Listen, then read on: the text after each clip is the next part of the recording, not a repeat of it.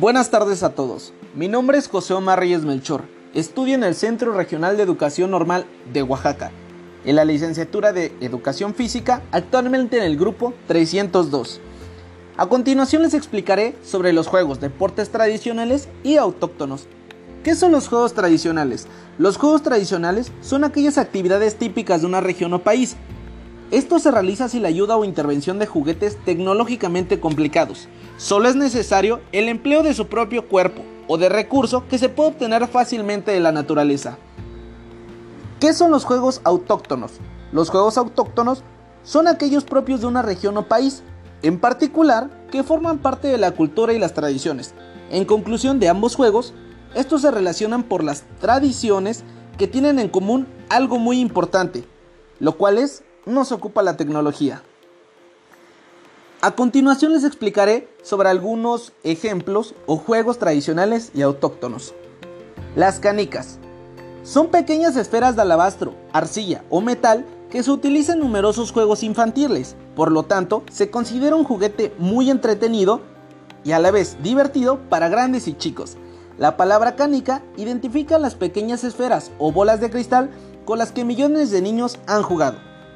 El trompo un tropo es un tipo de peonza que puede girar sobre una punta, sobre la cual se sitúa su centro gravitatorio, de una forma perpendicular al eje y el giro, que se equilibra sobre un punto gracias a la velocidad angular que permite el desarrollo del efecto giroscópico.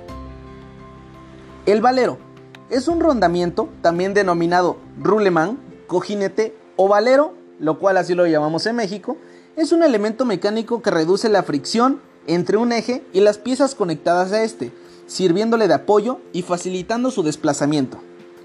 El papalote es un aparato volador elaborado a base de papel y varas de madera. Este se eleva gracias a las fuerzas del viento y a uno o varios hilos, la cual mantienen desde su tierra la postura correcta del vuelo. Los lugares abiertos y ventosos son los escenarios perfectos para realizar un despliegue de forma correcta. El yoyo es un juguete formado por dos pequeños discos unidos en su centro por una barrita con un cordón atado y enrollado a la misma.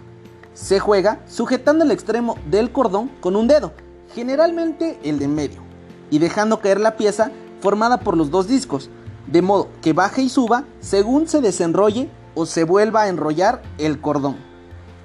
El elástico es un juego muy tradicional, infantil, que consiste en realizar una serie de saltos rítmicos sobre una cinta elástica de 4 metros aproximadamente.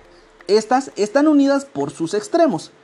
Se juega con diferentes niveles de dificultad, pasando de jugar a nivel del tobillo, siguiente al nivel del rodilla y por último hasta la altura de la cintura.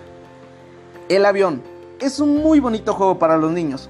Solo se necesita una superficie lisa y una tinza para poder jugar. Este popular juego se conoce también como trunque, lunche, el cuadrado, la chilena o el volantín. Es un juego en el cual trata de brincar con uno o dos pies dependiendo la casilla en la cual te encuentres. Cuando hay dos casillas juntas de manera acostada, tienes que poner un pie en cada casilla. Por ejemplo, el pie izquierdo en la casilla 4 y el derecho en la casilla 5.